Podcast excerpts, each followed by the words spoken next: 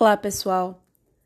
Vamos continuar aqui a, o tratamento do crime de aborto. Nós já vimos as hipóteses criminalizadas de aborto, que estão entre os artigos 124 a 126 do Código Penal. Vimos também as majorantes do artigo 127. Faltou que a gente falasse do artigo 128, que traz as hipóteses de aborto permitidas pelo nosso ordenamento, aquelas hipóteses em que o aborto vai ser considerado legal, um aborto autorizado pelo direito. De acordo com a doutrina majoritária, essas seriam causas especiais de exclusão da ilicitude. Nós vimos as causas, vocês viram as causas de exclusão da ilicitude lá em pena 1. De acordo com a doutrina majoritária, essas seriam causas especiais de exclusão da ilicitude ou da antijuridicidade, aplicáveis especificamente para a conduta do aborto, para os crimes de aborto. Então, diz o artigo 128 que não se pune o aborto praticado por médico, e a primeira observação que eu faço é que o código traz expressamente que esse aborto deve ser praticado por um médico, tudo bem? E ele traz duas hipóteses no artigo 128. A primeira hipótese é do aborto necessário, também chamado de aborto terapêutico. Essa é a hipótese do artigo 128, inciso 1, que diz o seguinte: pode ser praticado o aborto, não será punido esse aborto se não houver outro meio de salvar a vida da gestante.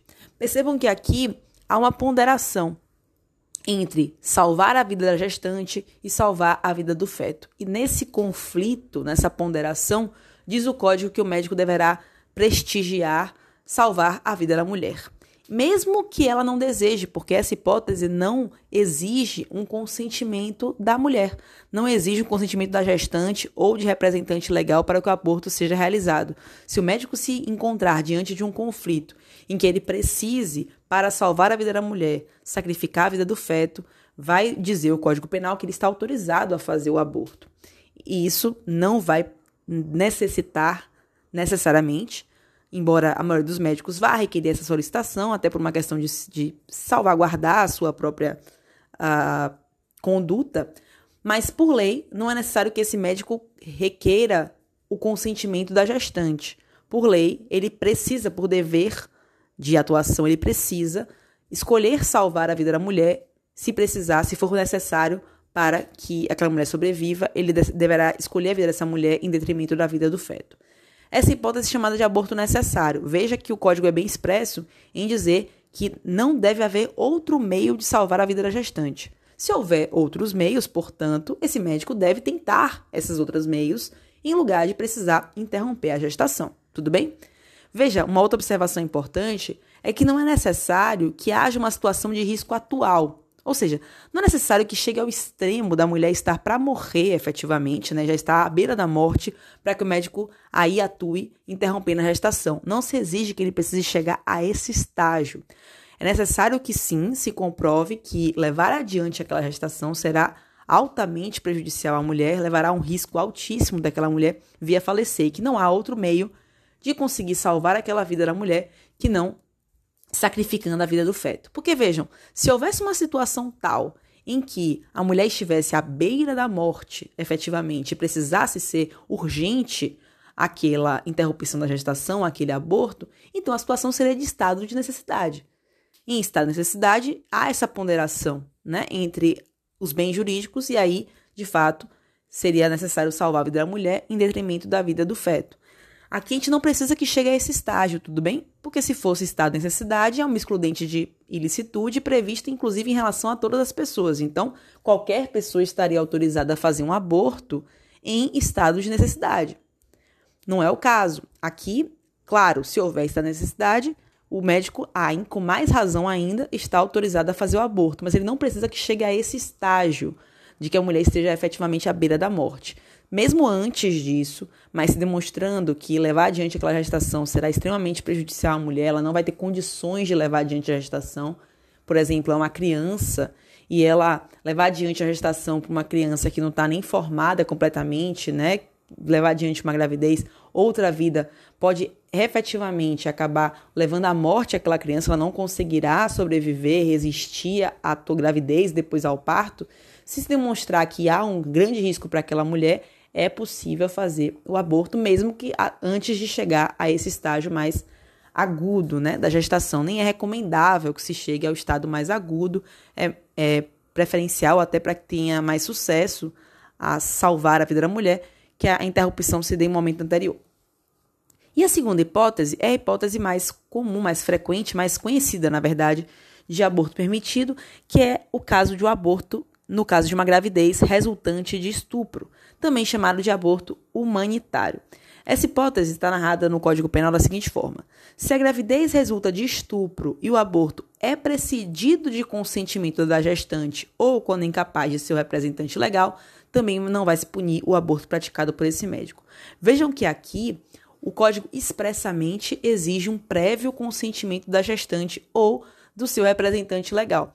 Vejam que isso não foi exigido no aborto necessário. Como eu disse, o médico tem dever de valorizar a vida da mulher é, em detrimento da vida do feto, se for necessário fazer essa escolha. No segundo caso, no caso do, da gravidez resultante de estupro, a mulher pode optar por levar adiante a gestação. Digamos que apesar dela ter sido vítima de um crime, apesar dela ter sido vítima de uma conduta criminosa, de uma violência, ela resolva, por questões diversas, levar adiante a gestação. Ela não, não consiga realizar o aborto, ela não acha que deva realizar o aborto, que acha que deva levar adiante a gestação.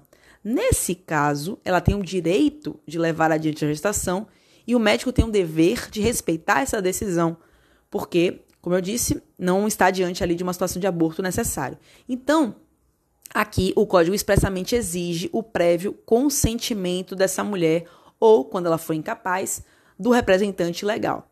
Ela será incapaz nos casos em que ela for menor de 14 anos ou que ela tenha alguma enfermidade ou doença mental, é deficiência que lhe retire ali a capacidade de discernimento. Nessas hipóteses, ela sofre, sofreu estupro de vulnerável, como nós já comentamos no screencast, e para que seja realizado o aborto, o representante legal deve autorizar essa conduta, deve autorizar essa interrupção da gestação.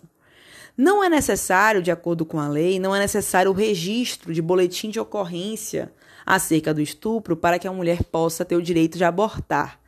É mais uma violência exigida essa mulher que ela ainda vai registrar a ocorrência, narrar o fato, enfim, enfrentar todos os percalços de um sistema de justiça criminal que é muito violento em relação às mulheres, especialmente, que ela exija disso para ela que já sofreu uma violência, né, já sofreu um estupro, ainda precisar passar por tudo isso para que ela tenha direito ao aborto. O direito ao aborto vai ser garantido a essa mulher independentemente desse registro, pelo menos é isso que o código prevê.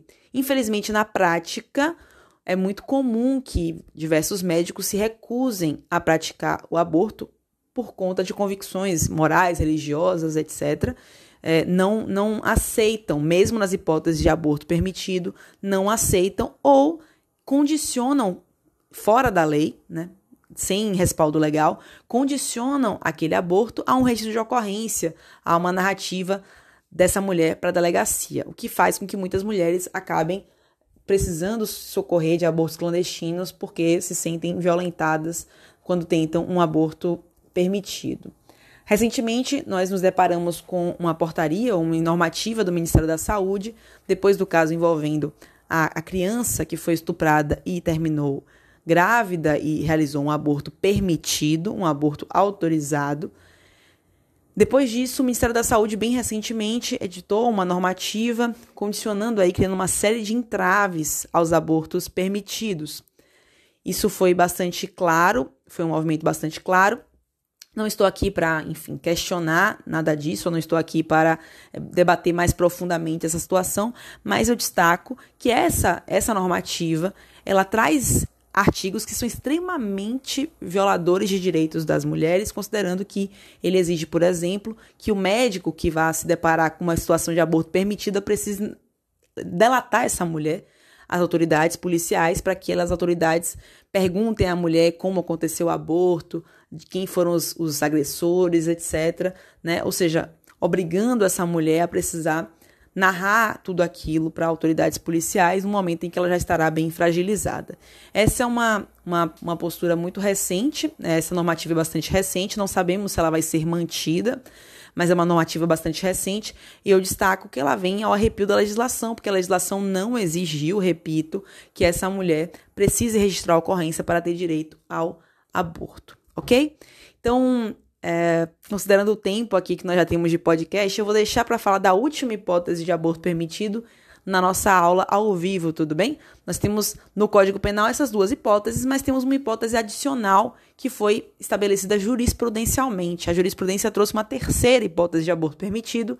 Se vocês tiverem curiosidade, já podem começar a pesquisar, mas nós falaremos sobre ela na nossa aula ao vivo na próxima semana. Fiquem até lá, bom descanso, espero que estudem e até já já.